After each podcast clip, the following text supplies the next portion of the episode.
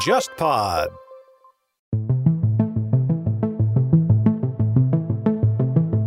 大家好，我是樊玉茹，大家好，我是安青。欢迎大家收听本周的东亚观察局啊。呃，本周东亚观察局跟大家先声明两点啊。第一点就是全小新暂时因为工作关系啊，在帝都，对吧？对，因为他是要集中报道两会，哎，全国两会肯定要比东亚观察局重要嘛。对对对，而且是全封闭式管理。对对对对，所以说包括这周在内，对吧？有大概几周的节目，可能他是会暂时缺席。呃，除了我们两个人之外呢，我们会也会大量的，比如找各类代班主持对吧或者嘉宾来的。然后第二个事情呢，就是这本周上线的这期节目呢，是我们一次我跟沙老师两个人的一次线下活动，是在元宵节那一天晚上嘛，我记得对吧？然后我们在那个陆家嘴读书会，世纪文景出版社他们邀请我们两个人去聊了。一本小说，然后这本小说呢跟日本有关，叫《池袋西口公园》。然后我跟邵老师在那个活动里边呢聊，除了聊这个小说，聊这个小说改编的日剧之外呢，还聊了一个蛮有意思的一个话题，就是东京和上海的城市文化进行一个类比，对吧？先是东京圣地巡礼的，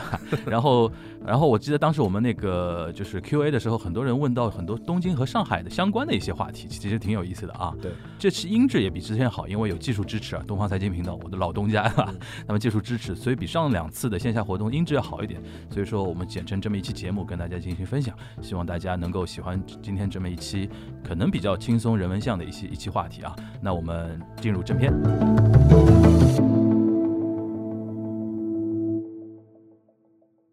今天呢，主要是打池袋西口公园啊，因为今天的选题、策划方向，我们谈的一个主要的方向也好，都是跟这本书和它衍生的一些话题有关的。然后同时呢，因为我跟沙老师的知识背景吧，都跟日本这一块非常有渊源啊，所以说，呃，我们今天来做一个这样的分享，希望大家能够度过一个非常愉快的元宵佳节啊。东亚观察局的风格呢是比较轻松的，聊天性质的，所以说今天我们我们中间，比如说我在说的内容的时候呢，沙老师有的时候会直接提问我 Q 我，等他讲的时候我也会这样，然后我们最后会给一整段的时间给大家 Q&A，比如说大家可以问任何问题啊，尽量留足大家的一个时间。呃，今天是二月二十六日啊，知道日本历史的同学应该知道这二二六事件嘛，对吧？今年是八十五周年，对吧？一九三六年到现在，对吧？然后那天主办方在问我说。活动的日期选择，对，一个是二月二十六号，一个是三月五号，对。然后我说沙老师，我们选哪一天？他第一反应说二二六，对吧？有梗嘛，对吧？我们先让沙老师跟我们来简单讲一下吧，因为沙老师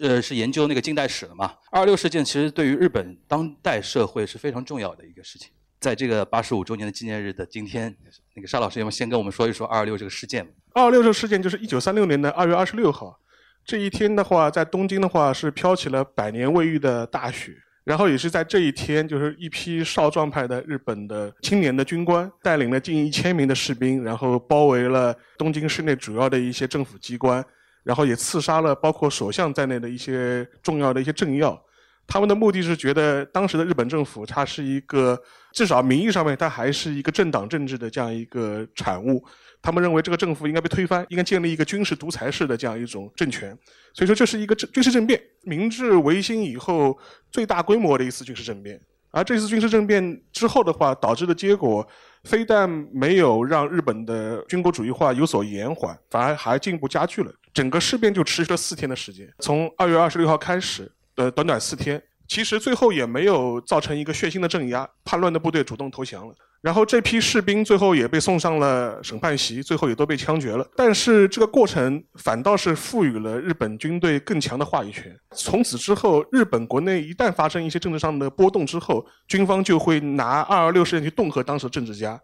说如果你们不妥协，就有可能再来一次二二六，你们可能还会跟着二二六那帮政客一样，落到一个被刺杀的这样一个下场。所以这是一个很标志性的事件。呃，之后一年卢沟桥事变就发生了。整个抗日战争的那个规模就升级了，呃，因为其实现在在互联网上面，你看一些流行文化上面，很多人都会说，呃，所谓那个昭和男儿，对吧？平成废宅。昭和男儿其实很多的第一印象，很多人想到就是二二六事变中愤然崛起的一批被法西斯军国主义的这种思想充斥在大脑中的这批基层的日本的这种青年的军官，他们是一个典型的所谓昭和男儿的形象。与之相对的就是所谓平成的这一代人，似乎是躺平的一代。这个过程其实，在日本也就是近百年的时间，就民族形象或者是青年的一个社会形象，就发生了一个极大的一个转换。我右手边这张图，就是二二六事件的一个卫灵像。现在这个像是在代代木，呃，它就是上面是观音像，然后下面是一个卫灵，呃，这个碑上面是呃大致讲了二二六事变的过程，然后也记载了因为这次事变而死的人，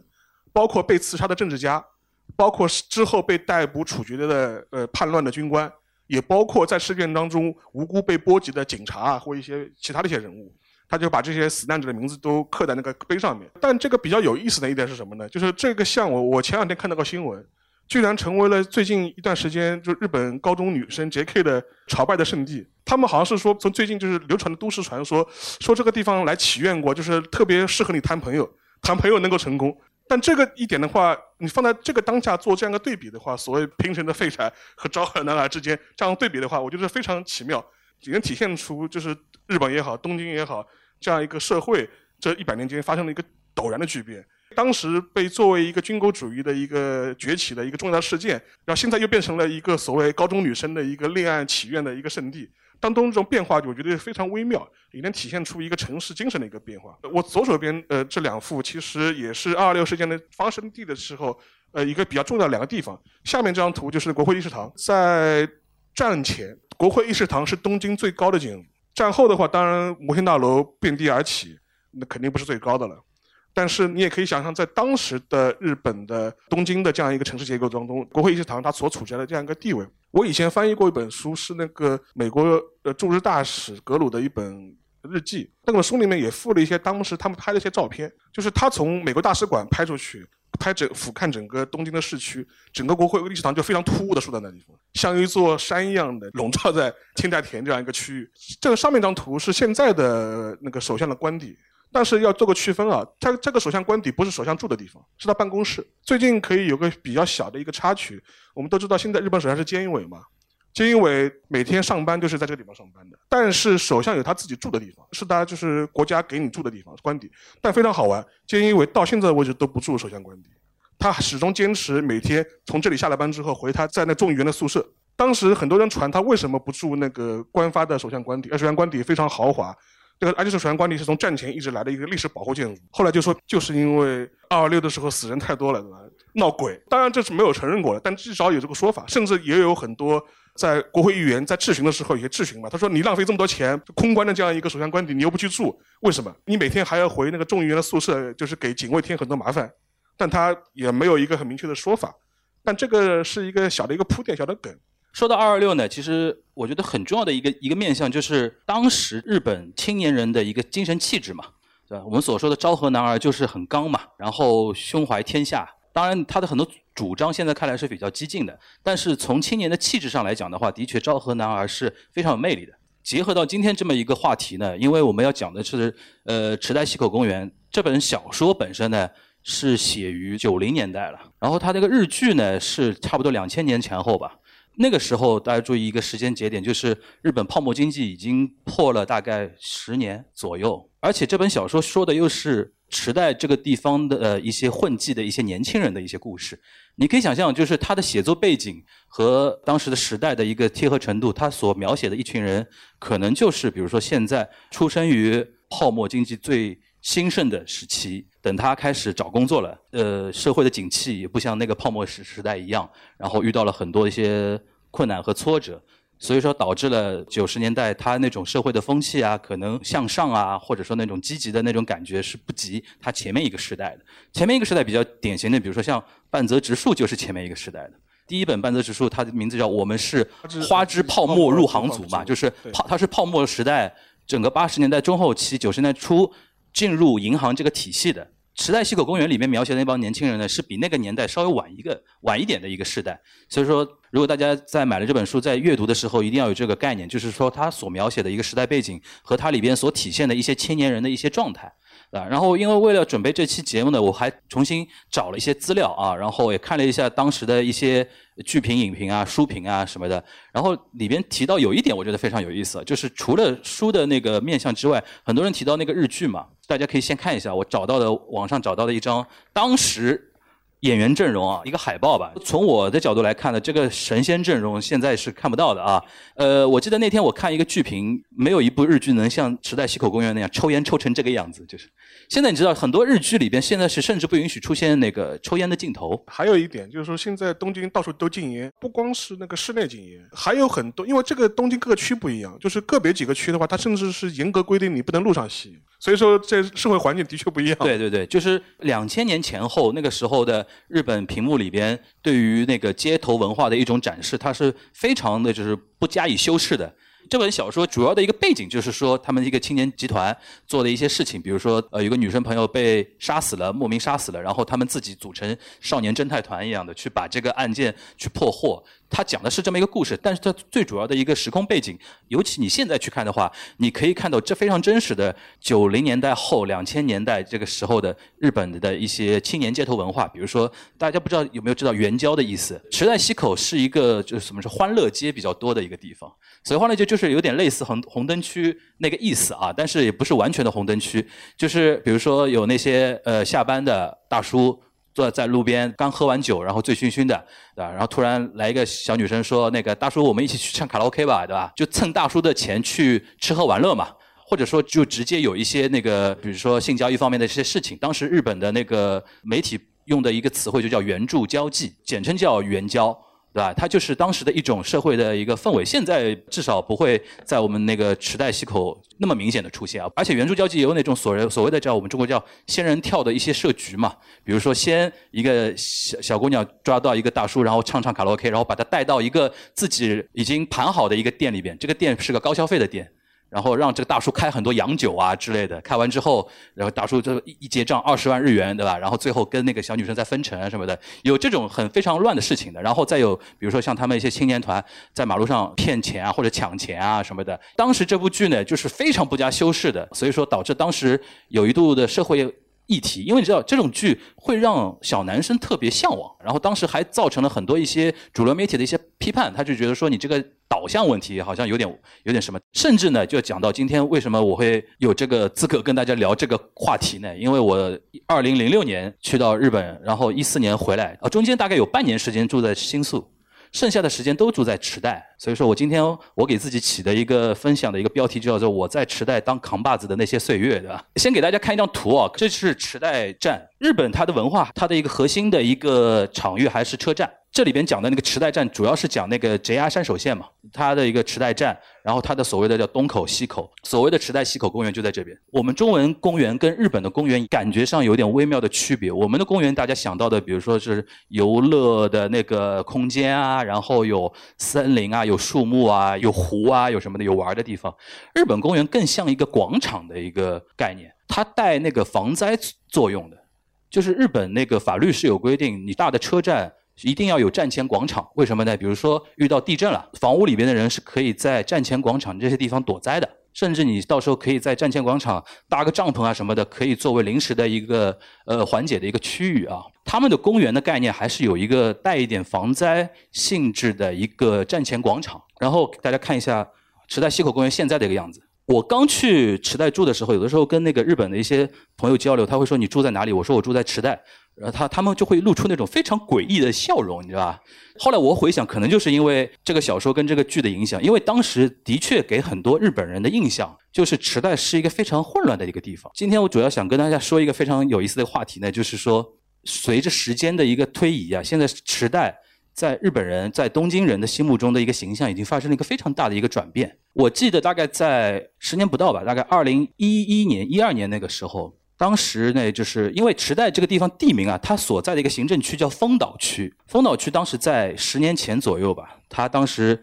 非常有危机感。为什么呢？就是它的所在的户籍人口开始往下降。因为你知道，大家虽然有这个印象，好像日本是一个人口开始老龄化啊、少子化，但是呢，东京一直人口一直是在增增加的。日本四十七个都道府县，大概就东京跟冲绳市人口持续在增加，因为冲绳是很多人养老啊，或者是追求田园生活啊什么的，会移居到冲绳去。东京就是什么呢？就是有点像我们的这个北上广那个感觉嘛，你要奋斗、拼事业，一定要去首都，对吧？他们叫所谓叫上京。然后池袋升为二三区里边，竟然开始发生了注册的，就是登记的户籍人口往下降的一个趋势。当时的一些舆论啊或者区长，他们就非常有危机意识。其实是什么呢？就是常年的那种印象啊，导致一些新的住民或者说一些城市的新的中产，他不愿意去搬到这些 image 非常不好的一些那个地方去住啊。对吧？所以说当时就出现一个人口的往下降的一个趋势。比如说有一家日本的那个房产中介公司啊，就是从好几年前一直在做一个调查，叫想住的城镇的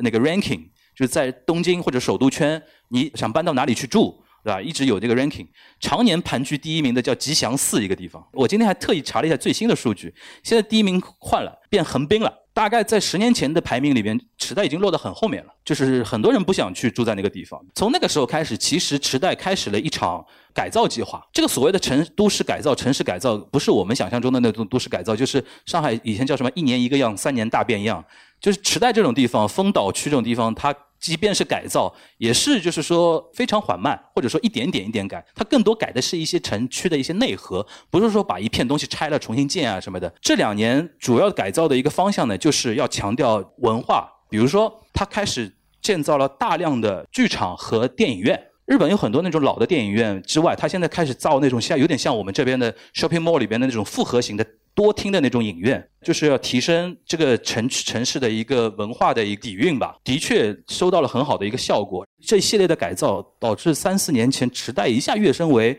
刚才我说的那个排行榜里边能跃到大概前十甚至前五的一个程度，就是很多人开始往那边搬。这就是一个池袋的大概的一个样子。然后，呃，如果大家对这本书有兴趣的话，因为它是一个可以说是一个短篇小说集，但是呢，整个套路呢还是。池袋西口公园那一群年轻人的一个生活状态，然后再加上层层递进的呃一些生活的一个描写，然后剧跟那个小说相比呢，又有有点不太一样的地方呢。因为呃小说石田一良他是一个在日本算小说家，以那种写那个类型小说出名的嘛。不过这两年他写的相对比较少一点，是像这本书已经是将近二十多年前的他的一个作品了啊。但剧呢，除了演员之外呢，还有就是编剧是那个。工藤宽九郎嘛，他的电视剧呢，基本上很我都推荐大家去看的。这部剧也是的，就是说他非常鬼才的一个导演。大家有这个机会的话啊，因为现在我不知道现在网上资源还找得到找不到，反正是可以跟大家分享的一个小说跟一个剧。我当时我记得我看那个《唐探三》的时候，我就从头到底我就觉得说很好玩的一点，就是这部电影真的集合了所有就是一般中国老百姓对于日本的所有的想象。都集中在那里面了，比如说从机场出来，黑帮火并啊，对吧？在成田机场里面就就打起来了，你知道吧？然后三个主角嘛，在新宿的街头开卡丁车，然后什么到了涩谷双层大巴上面撒钱，对吧？涩谷因为是有一个五岔路嘛，那个世界上最繁忙的五岔路口，然后里面有个情节，在那个大巴上面撒那个日元，然后。去做一个情节的一个推进，然后还去了那个东京非常有名的就是地下的那个蓄水的那个地方，对吧？地下宫殿，就是每年中国这边只要我们这发大水，就会有网上有人传说啊，东京为什么不发大水？就马上把人家那个地下的那个宫殿那个图，这次陈思诚真的进去拍了，进去取景了，就你就看到很多很多意象，比如说提到东京，他台词里边一定要提到什么东京热啊什么的，就马上看出来陈思诚这个人对于东京的所有的 image 都。灌输在这个东西的里面，然后我当时看的时候就觉得，首先哎，我觉得非常可惜啊，因为那个我们池袋没在里边的，就是只有新宿、涩谷，然后那个秋叶原，对吧？然后秋叶原里边有那个 cosplay 的那个环节。你看唐人街探案，我一开始我以为是唐人街他会去横滨嘛，因为大家知道那个，其实我刚刚提到池袋北口是小唐人街，其实日本最大的唐人街是在那个有过哈吗横滨。电影就是除了。里边汇集了很多中国一般老百姓，或者说你去过几次日本之后，对于日本的一个整体的印象，都能找到相应的一些点之外的话，还能体现出一点，就是马上就会在日本上映。因为我我看那个有一些相关的朋友说，已经在做字幕啊，在做宣发的一些方案什么的。未来中日之间的一些呃电影方面的合作也会越来越多。因为你像这次我们春节档两部电影加起来大概八十亿人民币嘛，我刚才跟邵老师换算了一下，一千三百亿日元左右嘛。对吧？大概日本一年的票房都不一定有一千三百亿日元的。对吧？这个市场太大了，对他们来说，所以说未来在文化层面，我觉得我们那个中国人吧，会越来越会对日本啊，包括韩国，我觉得啊，当然因为今天因为全小新没在啊，他现在身在北京啊，就是我们现在中国随着文化产业的越来越强大之后呢，对于日韩的一个影响。和一个逆向输出会有越来越明显，然后未来我们东亚观察局也会做一些就是软文化输出的一些话题，呃，到时候也可以欢迎大家来关注。我这趴的分享就到这边啊，我们下面欢迎那个沙老师，沙老师可能更多从那个东京的一个演变吧，跟大家开始说起啊，那那我们欢迎沙老师。我就接个棒继续讲下去。池袋其实它在二十世纪初的时候还是一片农村。当时的话，它的地名应该叫西朝呀。然后，因为朝鸭的话，对中国人来说比较有名，是因为二战结束之后，一帮日本的战犯都是关在朝鸭监狱里面，像东条英机啊这帮人都是在朝鸭监狱里被送上 脚手架的。就是说，大家对这个地名可能会有印象，但实际上那个池袋就是它的西朝鸭，啊，也是二战以后才开始逐渐的繁荣和复兴。主要有一个背景，是因为当时有美军基地在那里，因为有美军基地。所以说，在潮鸭现在的池袋站附近就形成了大量的黑市。因为这个原因，池袋开始那个聚集人气，开始成为了一个有一点城乡结合部的这样一种感觉的地方。它真正开始崛起是二十世纪五六十年代的时候，因为随着山手线的开通。在六十年代初的时候，当时东京曾经定出过三个副都心，第一个是新宿，第二个是涩谷，第三个是池袋。如果你摊开地图看的话，这三个点全部是在山手线上，就有点像上海的四号线嘛。啊，有点环线嘛，四号环线。四号环线嘛，山手线因为是个环线嘛。呃，池袋是最北面，新宿当中，然后涩谷是在南面，整个是覆盖了山手线的一侧，然后这成为了一个当时那个所谓的一个东京发展的一个所谓新的三个副都心。呃，还有一个我原因，为什么整个发展区域是集中在西侧呢？东侧都被炸炸烂了。东侧传统上来说是东京的老城区，像现在的台东啊、浅草啊、长谷川，就是然后或者是千代田啊，这是东京的老城区。这片城区原则上来说，在战前就已经比较繁荣了，但是因为战争的原因就被摧毁的很厉害，然后也导致了很多人口的流失啊，整个城区要重重新再建。所以说，当时在五十年代的时候，它和整个一个新城区和一个新的人口迁入，往往会集中在它的东京的西面。嗯，大家可以去东京旅游的话，也可以留意一下它一个城市的一个东西两部分的分裂吧。如果它的一个中轴线，你就可以拿皇居作为一个中轴线来分，皇居的东面和皇居的西面，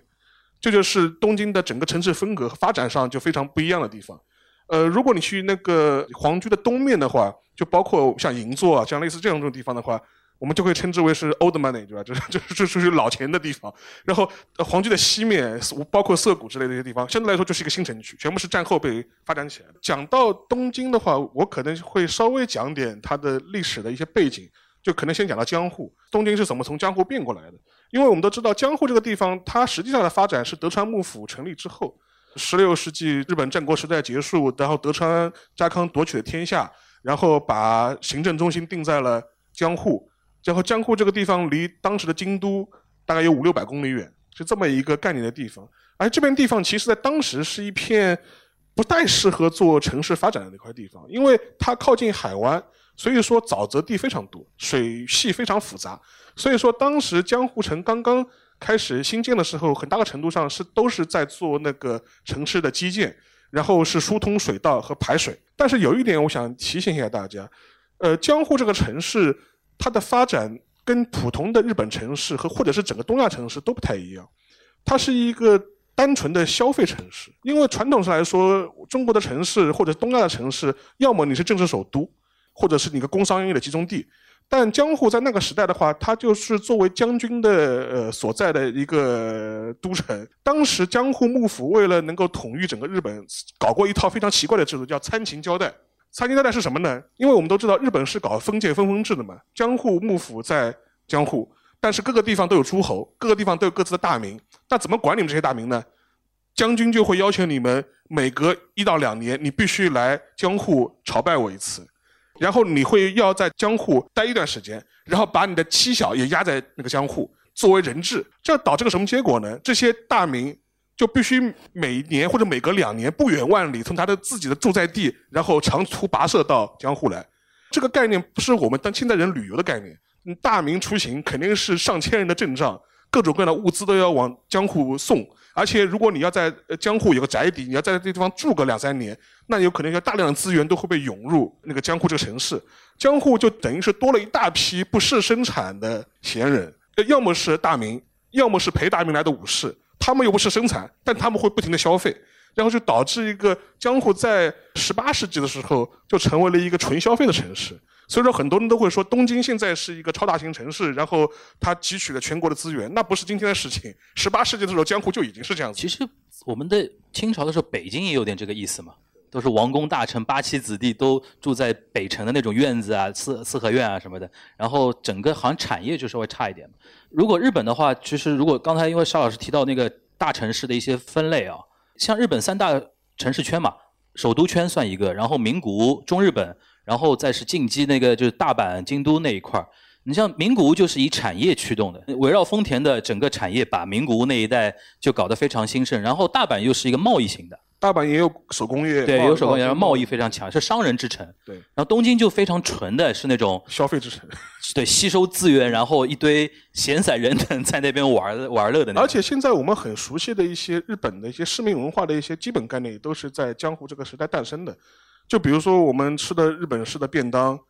当时的江户还有一个说法，就是很多日本学者做文化史的会说，哎，十八世纪的江户是一个外卖之城，就外食之城，因为全是一帮武士在里面住着，谁帮你烧饭？那肯定是在外面吃的呀，没有农民，没有农民的呀，就是全部都是要靠大量的餐饮业去把它支撑起来的。所以说，这个城市本身的发展格局非常不一样。而且当时由于大量的餐情交代的这样一种需求，会导致大量的旅店啊或者旅游业啊，在那个地方就会非常兴盛。对，我想起来，就是那个日语里边啊，我们经常是车站，就 aki 啊，eki，驿啊，驿站，其实就是我们驿站的那个驿的意思。现在就意思是车站。对。然后他写的时候不会写那个驿的，已经现现在写成日化的那个汉字了。对。其实就是管驿的那个驿的意思。所以说，像这批东西的话，就是牵引出了一个。当时的江户的这样一个主要的一个城市格局，这也解释了为什么江户或者是我们说以后的东京，它是一个非常独特的这样一种城市的存在。在十八世纪末的时候，江户的人口就已经突破一百万人了。同时期的巴黎大概也就是八九十万人的人口，伦敦大概五六十万人的人口，但江户已经是一个突破一百万人口的一个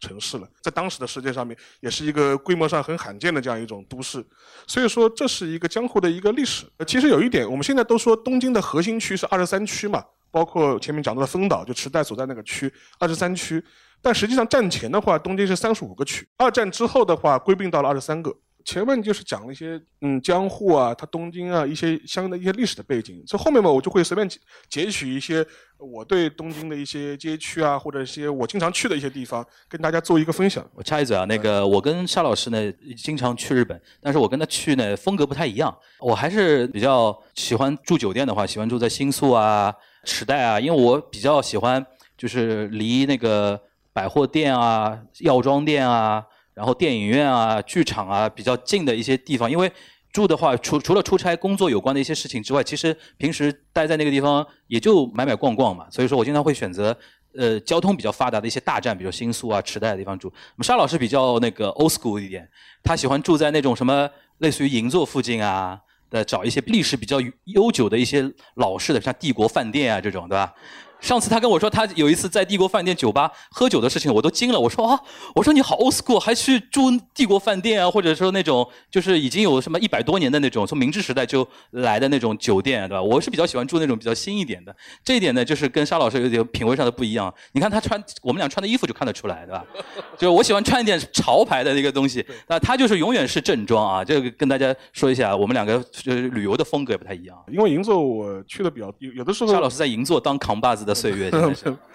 就是我右手边那边一张图，就是银座现在，它每周的周末的时候，它就会变成一个步行街，步行者天国。对，步行者天天国。然后银座呢，因为它算是东京一个老的一个非常老的一个商业街区，然后你它的一个商业的街区的一个店的风格呢，跟你现在去新宿的话就完全不一样。但是呢，他这些年的话，他也希望做一些尝试和一些改变。就是看到这图里面有个 Kinda Six，它这就是现在银座最潮的一个大的一个最新开的最新开的大型百货百货商店。但是这个百货商店呢，它一反传统的像三月啊这种大丸这种传统的百货，它是里面是一个呃专卖店制的，就每家店和每家店之间是独立的。它可能更像我们现在上海人更能熟悉的 shopping mall，对像国金啊、IAPM 似的，就是我是一个 shopping mall，但是里边我所所有的都是品牌专卖店。对，然后日本传统的百货店是那种买手店，就是比如我三月或者说那个伊势丹，我自己有那个买手部门嘛，然后去全世界去扫跟我们这个商店的 concept 有关的一些商品，然后展示在那个地方。我们这边就是更像 shopping mall。对，然后我去跟他 sex 呢，我我我一般只是会去他顶楼吃饭，或者是那他上面有个鸟屋书店，我去逛一逛的，里面东西就不买了。然后，但是最近有一个比较糟糕的新啊，闻，对对对，因为疫情关系嘛，所以说他最近大概有将近百分之二十的店退租了。我之前跟那个黄老师就是开玩笑嘛，我就就日本同志要坚持一下，再坚持一年，中国游客就就来了了。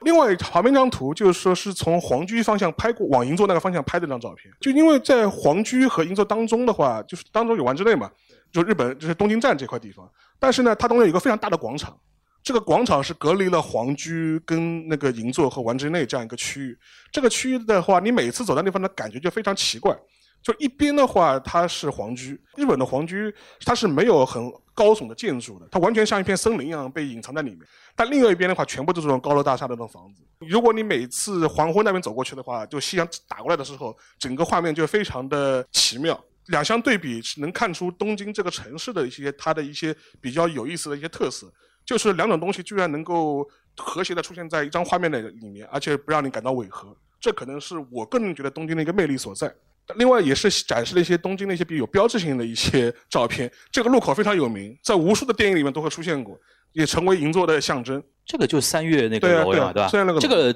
左边那张就是三月百百货店的楼，像这个楼的话，也是历史非常悠久。无论是讲东京的时代片，还是东京现在的片子里面，只要出现这个镜头，你就知道啊，这个故事发生在银座了。然后旁边的两张图是索尼大厦。呃，因为我去东京比较多嘛，呃，上面这张图是索尼大厦当时还在的时候，因为当时索尼大厦本来是一个索尼的专卖店嘛，索尼大楼。因为我以前我们国内很多一些朋友会开索尼的梗嘛，说索尼又要卖楼了的，就是。然后这个楼当时是在二零一八年的时候，当时索尼说为了迎接二零二零的那个东京奥运会，我们要做一次都更，我们要把要把这个楼拆掉，然后就变成下面这个公园了。它下面是现在现就是一个公园。然后他的说法是说，等到奥东京奥运会开完之后，我们还会重新再造一个崭新的索尼大楼。但是那个奥运会延期了，所以这他这个建楼计划现在也不知道怎么样了。就我想突然想起来，就是我原来做过呃很长时时间的那个财经新闻嘛。如果跟日本做财呃相关的财经新闻的话，经常会说到日本的地价嘛。然后地价最贵的就是银座四丁目嘛。刚才沙老师提到 Ginza Six，那个 Ginza Six 在在六丁目，六丁目银座六丁目，其实一丁目一丁目其实离得很近的嘛，对吧？因为上海这边我们路牌是按照那个那种嘛，就是一我们一条马路，然后几号几号几号。日本就是基本上就是什么丁，大家看那个日本的那一些那个地址有横杠的嘛，就三横杠五横杠二十二什么的，它就是一个大圈里边一个小圈，再画个小圈，最小就是到丁目那一块嘛，就是然后里边再是多少号，然后银座四丁目一般是就是全日本地价最贵的地方，我记得是个乐器店，对，是一个乐器店。然后这地方边上，比如说现在有苹果的专卖店啊什么的，那个地方是我们一般做财经新闻经常会说啊，你看这个地方现在地价是多少，基本上补充一个这么一个点。就银座真的是 old money 所代表的这个日本最辉煌的一个东西。我记得我们之前还聊过一个话题，比如说日本二十三区里边，现在哪个区的居民收入最高？对吧？然后我上次看一个数据，就是传统上，比如说中央区、千代田区，对吧？因为这里面是真的是住的 old money，然后比较新的，比如说像 IT 公司社长啊，然后一些新贵们都会喜欢买在港区啊区，然后比如说像那个台场那种地方，对吧？然后丰州啊那些那些地方，很多的亚洲的新贵，比如说中国大陆很多有钱的一些老板，只要是买房，肯定买东京嘛，对吧？然后买东京，他们也会选择去买，比如说像丰州的那些，比如说大平层公寓啊什么的。他们对于一些 old money 喜欢的那些，比如说千代田区、中央区的一些老房子，他们就兴趣就寥寥嘛，对吧？因为市出的资源比较少一点。然后现在全东京的话，其实房价都是在涨的，就是全亚洲的富豪把它给推上去了，对吧？然后其他的好像都道府县基本上。常年是横盘，因为日本常年是通货不膨胀，对甚至通货紧缩的一个社会，只有那个东京的那个房价一直在，呃，就尤其这两年吧，因为安倍晋三推那个量化宽松政策，对吧？这这几年一直是逐步逐步，就是那个东京的那个房价还是在涨一点的，跟大家补充一下这个。然后的话就说是，呃，你出你过了银座，那银座南面就是驻地嘛。驻地中国人一般去的话都是驻地市场，但驻地市场现在搬掉了，搬到丰州去了。以前去的话，就能看到这种开这种运海鲜的这种车子在驻地市场里穿梭。中国游客也会去那边，就是吃吃海鲜自由行的游客很喜欢半夜四五点从酒店爬起来，跑到驻地市场看人家拍卖。大家有没有见过那种画面？就是一个一个人拿一个铃铛摇手摇铃，然后那边先说一一大段那个黑话。就是你也听不懂，就是交易员之间的一种互相交易的那种黑话，然后成交之后摇铃嘛，然后把那个什么黑尾鱼身上挂一个标签啊之类的，然后不知道为什么就成为亚洲地区，尤其东亚地区一些自由行的游客非常喜欢看的一些景点，导致有一段时间里边工作人员都开始抱怨了，因为他们互相之间眼神一个交流都能影响到成交不成交嘛。但是有一些游客拿闪光灯在那边狂拍，你知道吧？然后交易员他说我我都看不到对方给我出的什么价格，都被闪光灯闪瞎眼了。然后有一段时间好像规定。可以拍，不允许用闪光灯啊，甚至到这种程度。然后前两年驻地因为搬到那个丰州市场去了啊，丰州市场去了，它是现在亚洲最大的渔货市场吧，鱼市场。当时其实驻地的那个市场搬迁也是有一个奥运举行的一个大背景，因为有有这个名义，很多市政可以推进。顺带提一句，如果你从银座或者北面往南面走的话，肯定会路过那个驻地本源寺，它是个庙啊，净土宗的一个庙。它这个风格非常奇怪，那个据说当时在就是二十世纪二三十年代造的时候，是说去参考了印度的很多建筑风格，建筑风格造的。然后当时造完这个净土宗的庙，最妙的一点是什么呢？里面居然有风情，然后还承接结婚业务，就是可你可以在这个净土寺的庙里面举行举行婚礼，你可以去看看，它有的时候还会有风琴演奏，就非常奇怪，就属于这种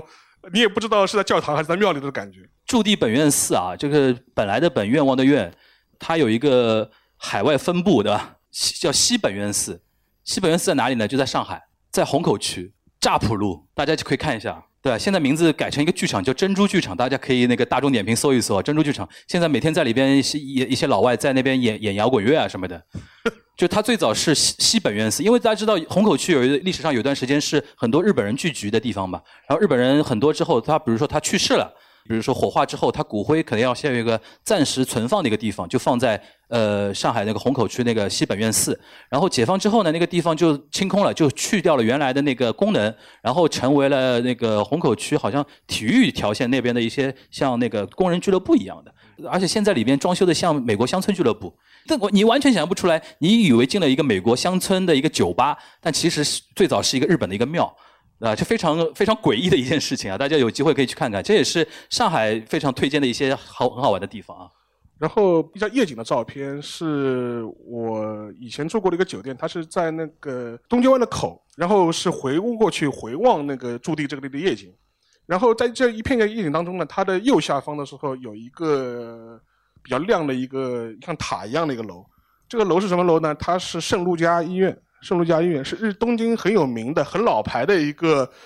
呃医院。而这个医院它经常会接治一些皇室的成员，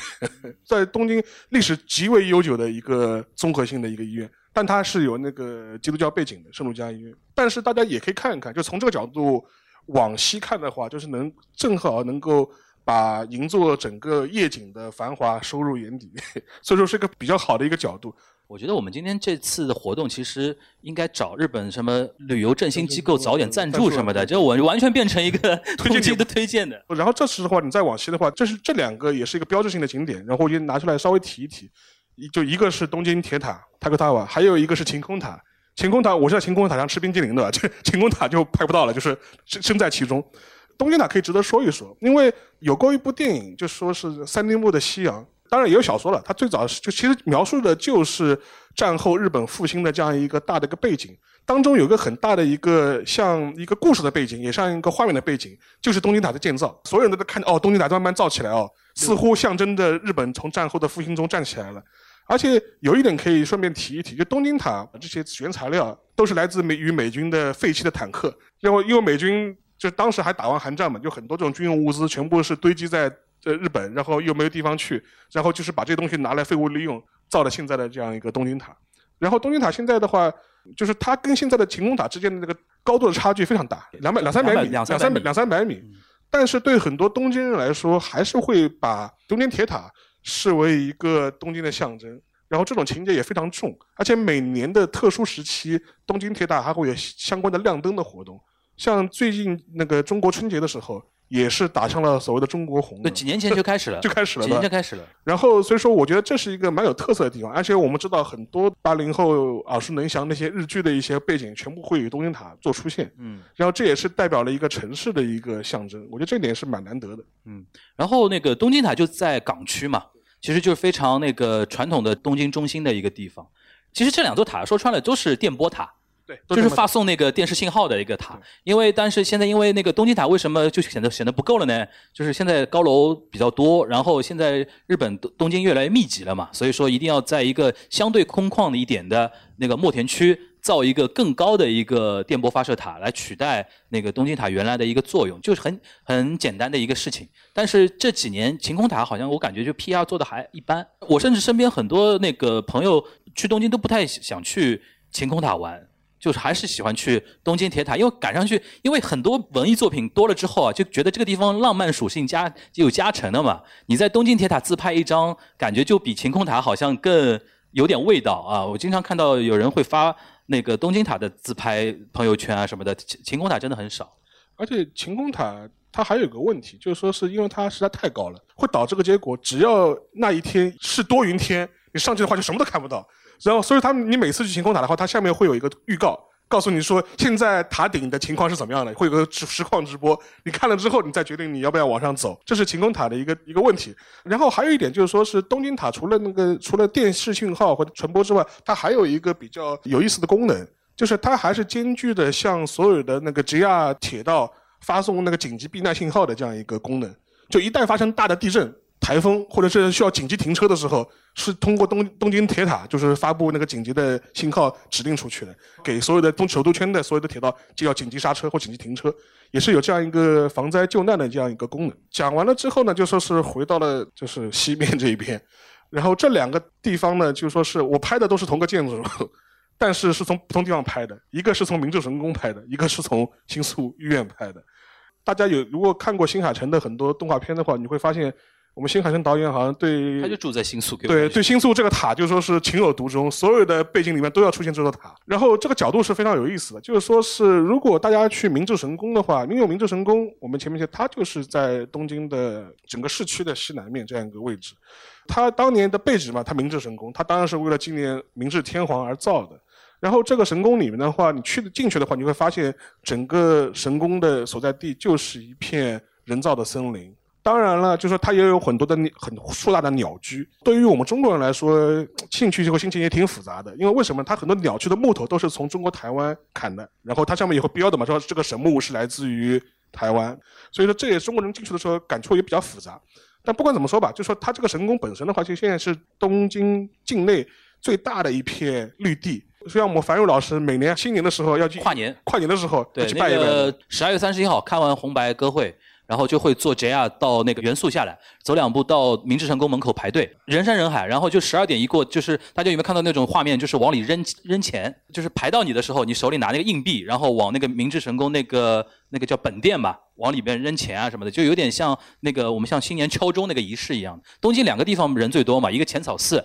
这个偏佛教一点，然后然后那个日日本本土一点嘛，就是明治神宫这两个地方是跨年必去的一个地方。就是我当时在留学的时候，还会跟同学约一约啊，经常会去那个地方。所以这是两个我觉得非常去值得去的地方。至于新宿御苑嘛，如果你在新宿的话，这个地方肯定也是躲不开的。然后还是回到新海诚，我们新海诚还是为新宿御苑也这么拍过一部《盐业之庭》。对对对，讲师生恋的嘛，就对《盐业之庭》里边很大的一些自然场景就是。完全一比一复刻新宿御苑里面的景色，而且比较有意思啊！新宿御苑是要买门票的，对对对，收费的。但是那个它是一个自助买门票的机器，但是这个里面的话本身也是一块，每年这个地方会办那个就赏樱会。之前的话，安倍时代的话，就是每年会在春天的时候在新宿御苑办官方主办的赏樱会，邀请各类的社会名流参与，接然后接受一些政府的一些嘉奖。就等于是这么一个官方举办的一个社会名流聚集的一个嘉奖性质的一个活动派对，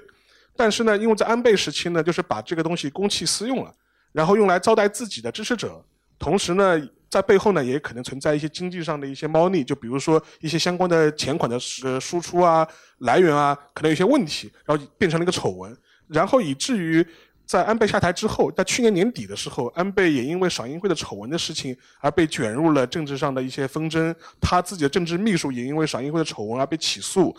发生地就在这里，就在新宿医院。然后，所以说有机会去新宿的话，除了在买东西之余，也可以进去逛一逛。它里面就是一个非常好的修精心设计过的一个日式的一个公园的一个庭院，而且也是一个在日本近代史上一个比较早的一个历史最早的一个公园之一。可以跟那个上野的那个公园比一比，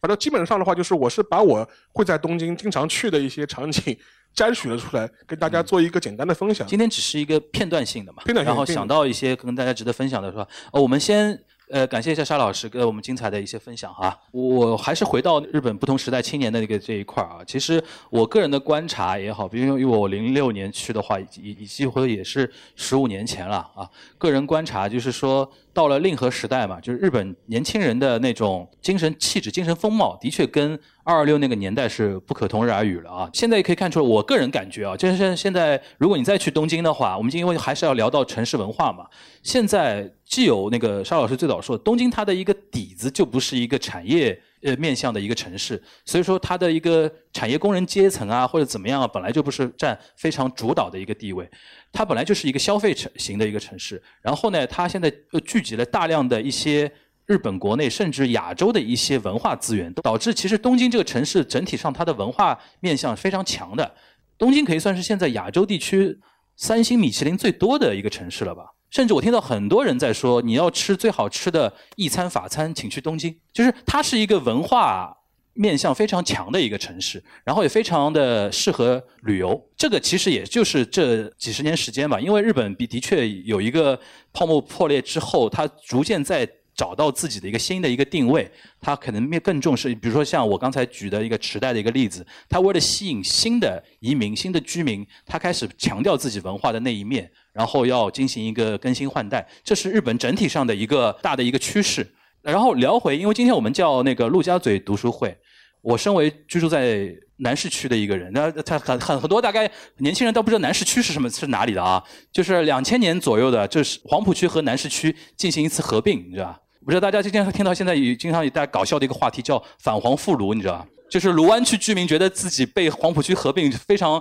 不甘心的。后来我经常说，我们南市区人民瑟瑟发抖，我们被并了很多年也不敢说什么，对吧？就是我是从小生长在老城乡的一个人，然后我们从小对于陆家嘴啊，对于浦东的一个概念啊，就是真的也发生了非常有意思的一个变化。可能二十年前、两千年，甚至到两千一零年时间，浦东尤其陆家嘴这一块给人感觉就是金融嘛。金融，然后发展非常快，然后路也非常大，对吧？然后城市规划非常新，然后高楼这样起来起来。然后我是一四年回国之后，然后从媒体待了一段时间，然后现在在从事一些文化产业的一些事情之后，我惊讶的发现，现在陆家嘴也不得不进入到一个自我更新的一个时代了。因为我平时认识一些朋友，他们平时喜欢看看一些舞台剧演出啊，参加一些展啊什么的，很多是工作在陆家嘴，一下班先往地铁里面扎，往浦西走，去新天地、静安寺，然后那个现在叫恒富，对吧？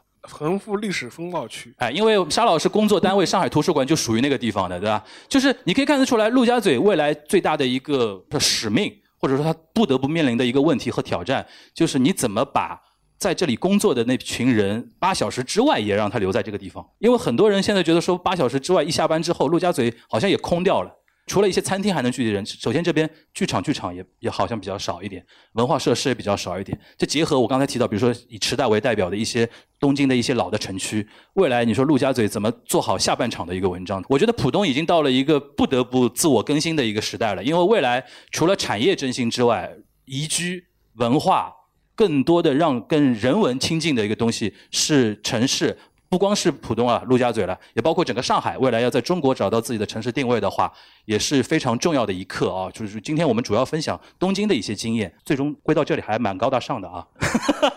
好，我们两个人分享都到这边了，然后我们大概留半小时不到的一些时间给大家做一个现场的互动，然后大家想提问的话可以尽量那个举手啊。呃，我想问一下，如果两位两位嘉宾，就是你你们觉得池袋相当于最接近上海的哪一个地区？呃，我刚才其实沙老在说的时候，我已经在想这个事情了。我先说啊，你先说。虹口，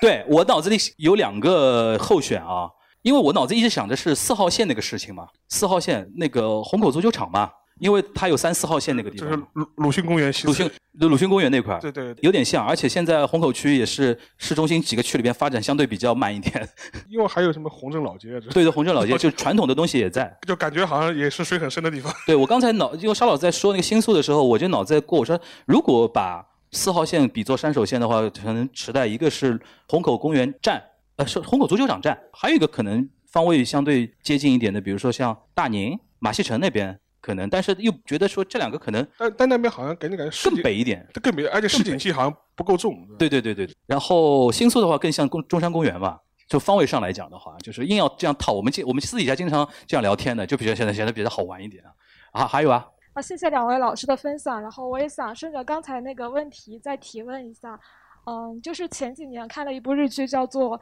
嗯那个《东京女子图鉴》，然后编剧也是通过这部剧里面女主不同。呃，租房的一个位置来体现它的一个阶级上升。然后女主是刚开始的时候从三茶到惠比寿，再到银座，再到丰州，然后再到代代木，再到港区。然后前几年的时候，我看到就是有人提问说，如果把这些东京里的地理位置对应到上海会是哪里？然后就有人说三茶就是七宝，因为很有那个生活特征。然后惠比寿就是徐家汇，因为可能是一个小型的商区。然后银座呢，可能就是新天地，是一个非常大型的商区。丰州呢，就是一个比较。嗯，比较有钱人的聚居地，那可能更像是古北或者是世纪公园那边。代代木的话，就更像是横幅，是一个比较嗯对。然后最后就是港区，港区就更像是静安寺比较 old money 的一个地方。嗯，但是我想提问的问题不是说两位老师觉得这些地理位置对应的上海是哪些地方，而是想提问说，嗯，我觉得在东京二十三个区好像代表了不同的一些，就是非常明显的有一个阶级的特征和一个文化的区别在。但是在上海，我们在聊到这些区的差别的时候，就是长宁啊，或者是静安，或者是。嗯，像是横幅啊之类的，就会不觉得不会有那么大的一个明显的差别。包括我们在聊天的时候说你租到哪儿，并不会因为说你租到长宁，然后你租到浦东，会有很明显的那种阶级上的差异，或者是文化特征上的差异。这在上海，就城市和城市之间的气质差异也不会有那么大。就是两位老师觉得这是一个什么样的原因造成的呢？我很冒昧问一句，你是你是上海本地人吗？我不是啊，对你不是这个，我就理解你这个你为什么会这么觉得了。新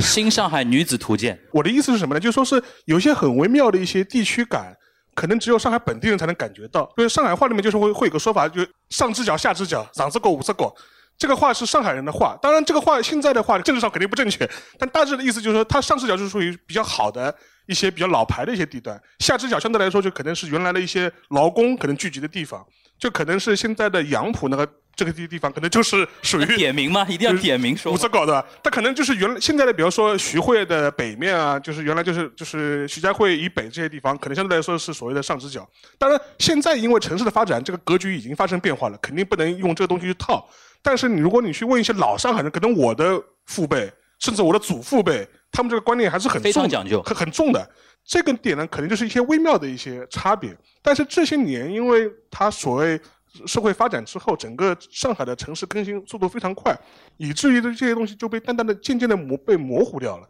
对很多不要说新新上海人了，哪怕是对这些年轻人来说，这方面的概念其实也变得越来越淡。我觉得这是一点。第二点的话，就讲归那个东京，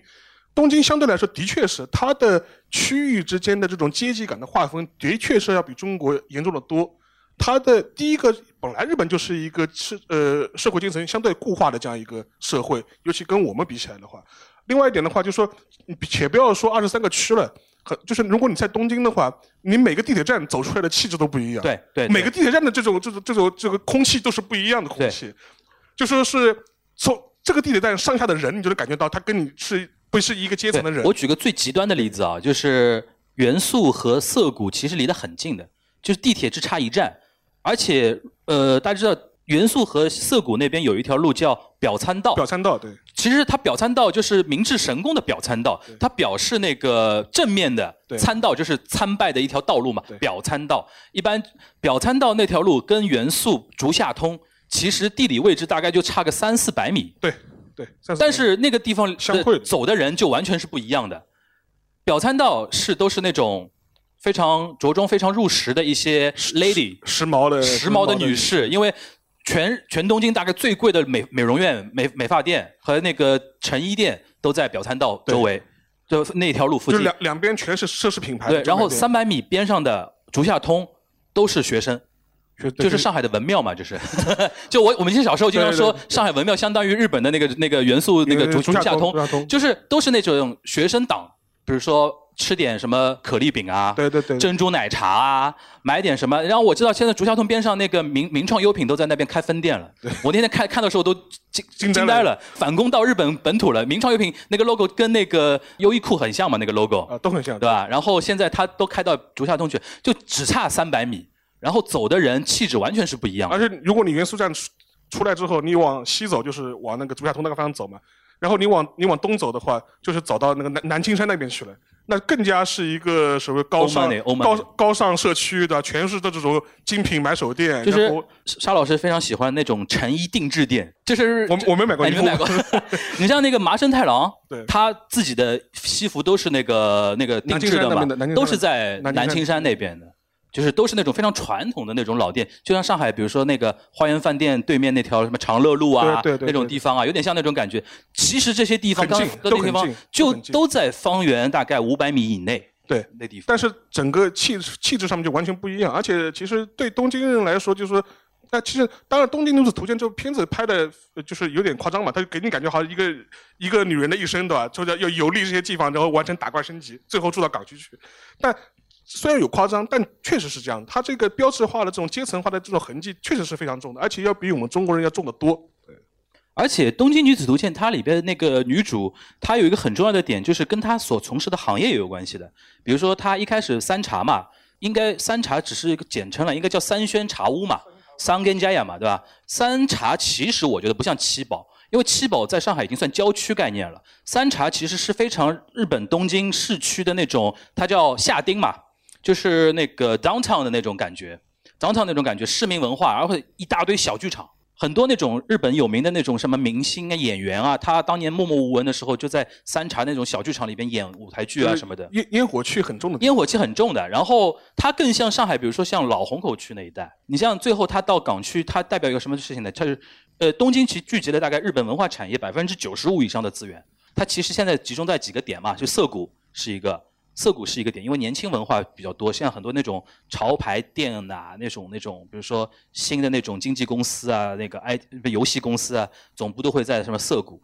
然后比较传统大媒体或者说大时尚杂志的那种编辑总部或者出版社，往往会在港区啊这些地方。所以说它里边也跟那个女主她的一个，因为她永远是跳槽嘛。对吧？跳槽跳到一个新的公司，然后自己职位升了，或者换了一个男男朋友，对吧？然后好像那个男友的背景好像也不太一样了，之后他一直会这样换换换。所以说，如果是这样对照讲的话，我觉得那个答案只能是作为一个参考，并不是完全一样，好吧？嗯，我也是东亚观察局的粉哈，先推下根。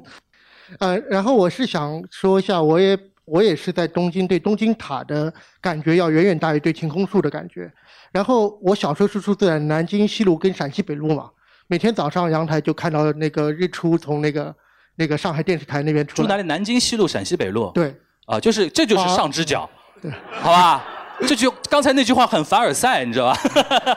我 get 到了。是是真的，就小时候看到日出从从那个上海电视塔这边出来的话，就特别有感，这是小时候的记忆嘛。然后现在觉得大家都只知道东方明珠了，就觉得好可惜。就是想看一下，就是两位主持人跟关于东京塔还在，而且还在受到热捧，但上海电视塔却已经不再是上海的标志了，甚至已经没有了，有什么感受？这个因为上海电视塔造的时候，过刚出来的时候，年代太久远，就不是我这个世代的那个世代记忆。我倒是的确从我有记忆的时候，就是东方明珠是一个城市的一个标志。这个可能不同世代的人还不太一样。而且我从小住南市区，就是我从小两样东西我印象比较深，就是南浦大桥。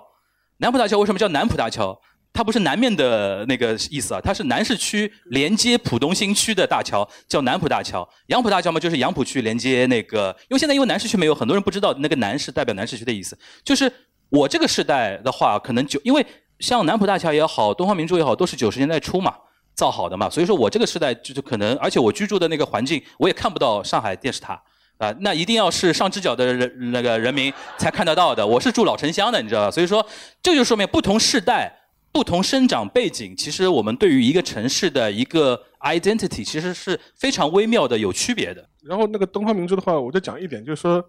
我曾经陪过三批不同的日本人爬东方明珠，就每个人来了之后都拿了个说他要去爬上海塔瓦，我就说看上海塔瓦是哪一个？哦哦，对对对，日本人把这个简单叫上海塔瓦，他就管它是叫上海塔，就是说是，然后他指的其实就是东方明珠。就当时有有一个网上的一个 B 站的一个 UP 主嘛，就杰森东嘛，就说上海人一旦踏上东方明珠塔就会被开除户籍，开除上海户籍的。我后来我回想了一下，我的确我都是陪外国友人去的，我自己真的是从来没上去过，这是一点。然后这是另外一点的话，就是说是讲到那个那个东京铁塔，其实可以再补充一句，就是说，因为其实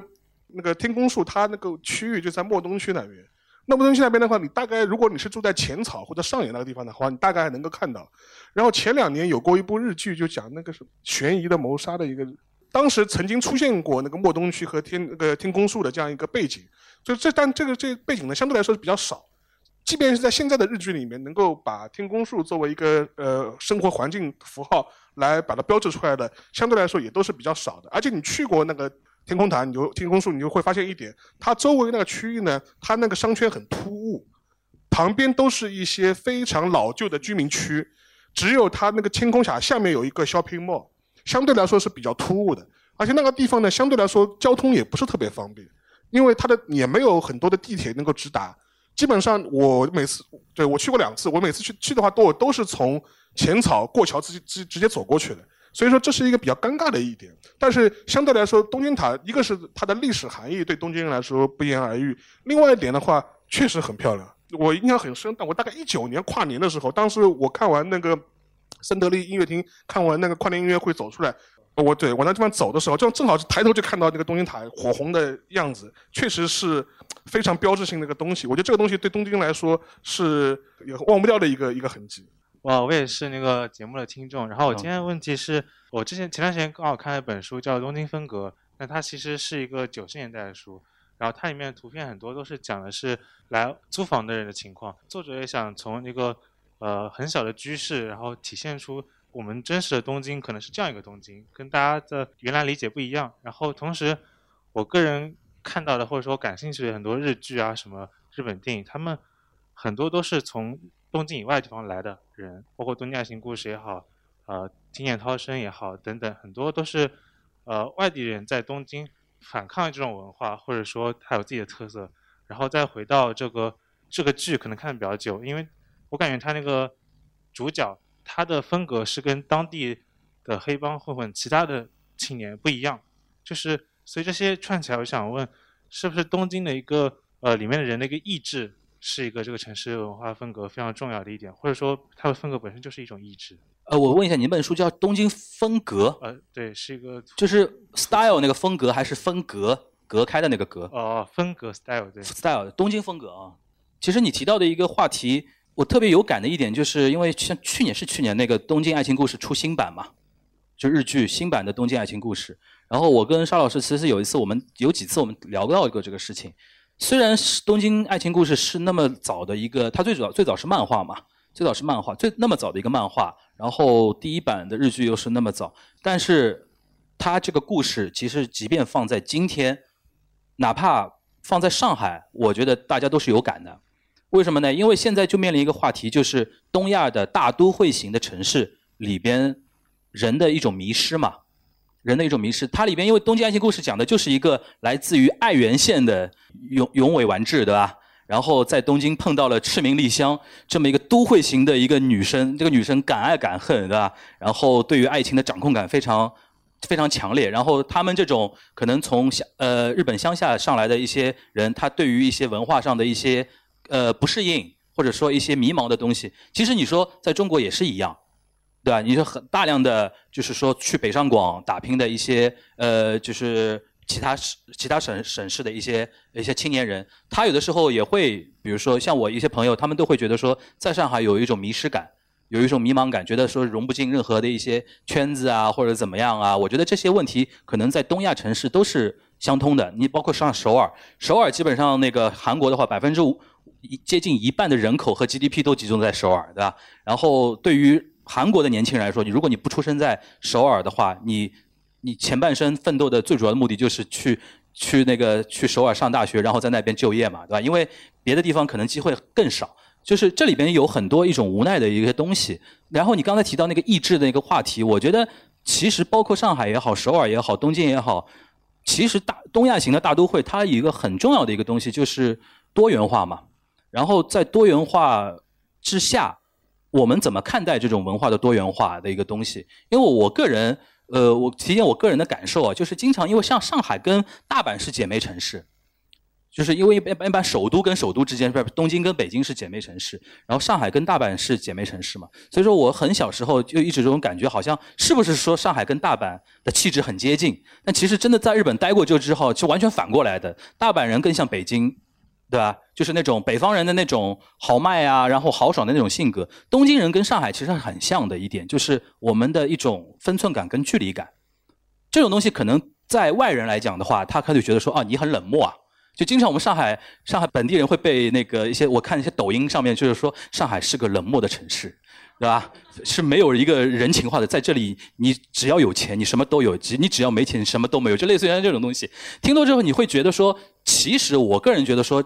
大大都会的话，其实人跟人之间的分寸感跟那种呃适当的保持一定的社礼貌的距离，其实是必要的。因为你跟我之间可能我们出呃出生背景或者说成长背景完全不一样，但是因为我们现在因为一个缘分，然后来到这个城市里边，我们或者成为同事或者成为朋友，在一个地方居住，但是我们有一守着一条线，就是说我们一开始不要互相的过度侵侵扰对方的一个生活的一个习惯一个东西。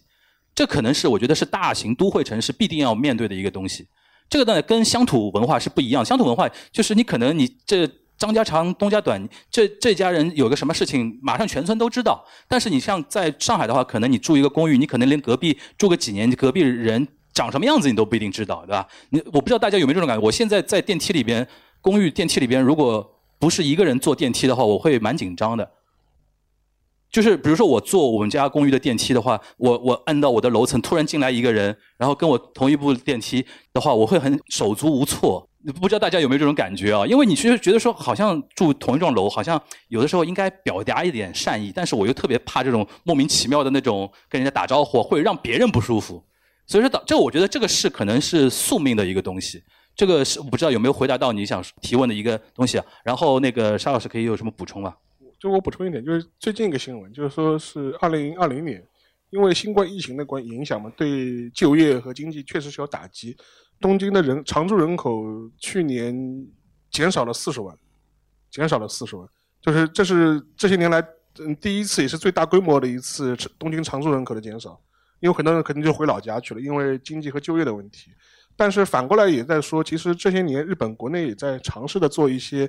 呃，地方复兴或地方创生，希望能够吸引人回到各自的老家去，甚至你可能你回到一个不是你的老家的一个乡下地方去，他们呃很多日本的一些地方县市，他会组织一些周末的一些 weekend 的一些免费的旅游，去招待应届毕业生或大学生，就请你们去我们老家看一看，待一待的，说不定你喜欢上。去了之后可能会给你一笔安家费，就是希望你能够迁居过来。当然。但说实话，这个努力将来能有多大成效呢？我觉得也很不好说，也不好说。但是，呃，前面讲的这些大都市的一些共通的一些东西呢，我觉得其实中日韩都高度类似，高度类似。呃，沙老师讲到那个疫情的影响啊，就前两天我刚刚也接触到一组数据，其实非常值得大家思考的，就是大家知道那个二零二零年期间。尤其九月份，去年九月份，啊，女性自杀率提高了百分之五十。有有，你不知道这这九月份最有名的一个就竹内结子自杀嘛，对吧？就很非常有名的日本女演员。就是我看到一些分析文章，就是在都市型的城市里边，因为大家的这种所谓的平时的这种冷漠，再加上女性在现代都市分工，比如说你工作或者说相夫教子在家庭里边，哪怕做家庭主妇，其实女性相呃呃，同时啊，男性自杀率反而降低。去年日本。就是他们就突然就是分析原因是说，女性可能更对于那种疫因为疫情的隔离之外的那种孤独感，女性的承受能力更差。就是我本来社会的关系就非常单纯，我我跟我家庭的关系，或者我去工作的话，我就跟一些闺蜜、同事、朋友的一些关系。突然说啊，停工，然后在家办公，然后应该要隔离，然后少出门之后，她很长的时间待在家里之后，女性的那种。那种怎么说呢？那种孤独感，可能比男性要更敏感、更更厉害，导致的一个数据。因为这个只是试着分析它的原因啊，因为没现在还没办法有一个非常权威的一个说说法。所以说我当时看到这组数据，我就觉得说，未来为什么城市一定要加强，就是在钢筋水泥的森林之外，更加加强人跟人之间的一个连接，可能是未来大都会要解决的一个课题，就是这个，因为。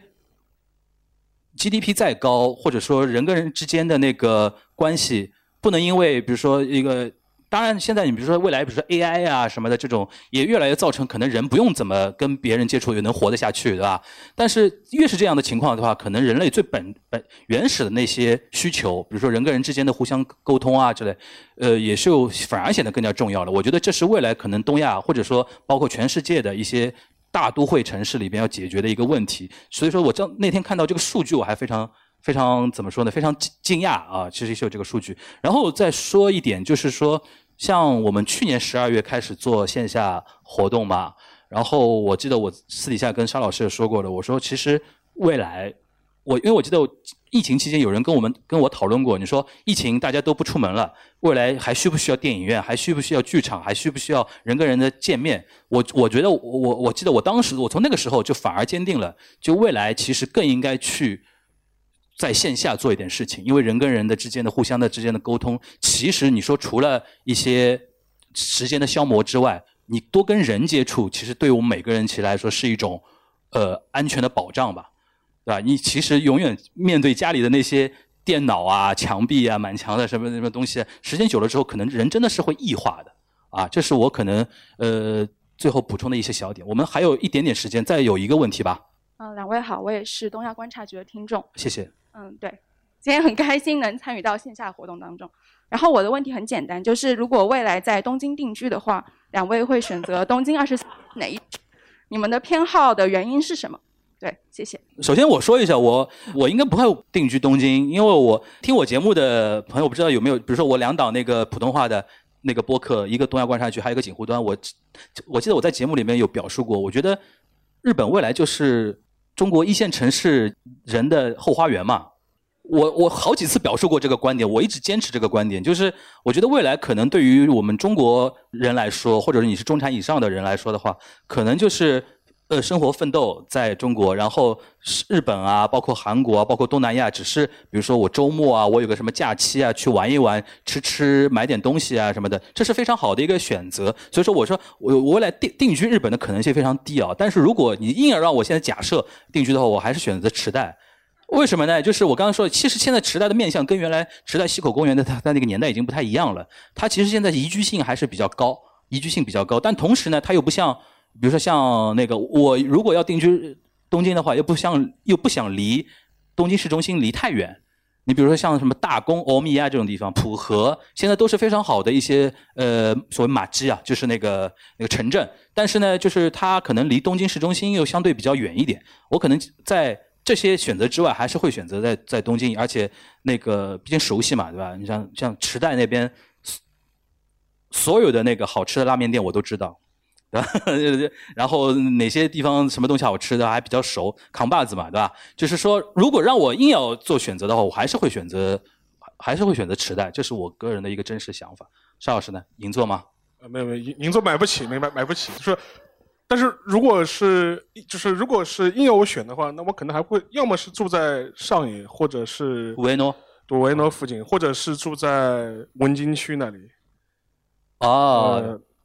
因为文京文区化气息比较强。因为文京区大学比较多嘛，对对因为我说不定将来有时，我觉得东京大学访问学者啥啊，对对，我我觉得这个还是有还是有可能性的，对吧？我觉得这还是有可能性的，所以说可能可能就会坐在东东北面这个角，东北面这个角，相对来说离、呃我想去的地方也都比较近。对对对，因为呃，上野是一个文化之之之城嘛，对吧？文感的马奇，就是它里边有很多，因为因为东京大学在那边，导致文京区和上野那一带有经常有一些日本的什么文学家、小说家，就经常爱逛的一些店啊什么的，这种东西有很多的。而且就插一句，文京区，它现在文京区就是文化的文，那个那个京都的京，文京区，它最早就是战后重新归并行政区的时候，曾经讨论过这地方到底叫什么。嗯，曾经最早的一个说法叫文教区，就教区。哦，文教区。后来大家觉得这个文教区好像太直白了，就是，然后后来就是改成了叫文京区。对，后来就反响还不错。对，就是就是因为东京大学在那边，它有点像我们的五角场呃杨浦的，那个复旦大学嘛，贵旦对吧？贵旦在在那边。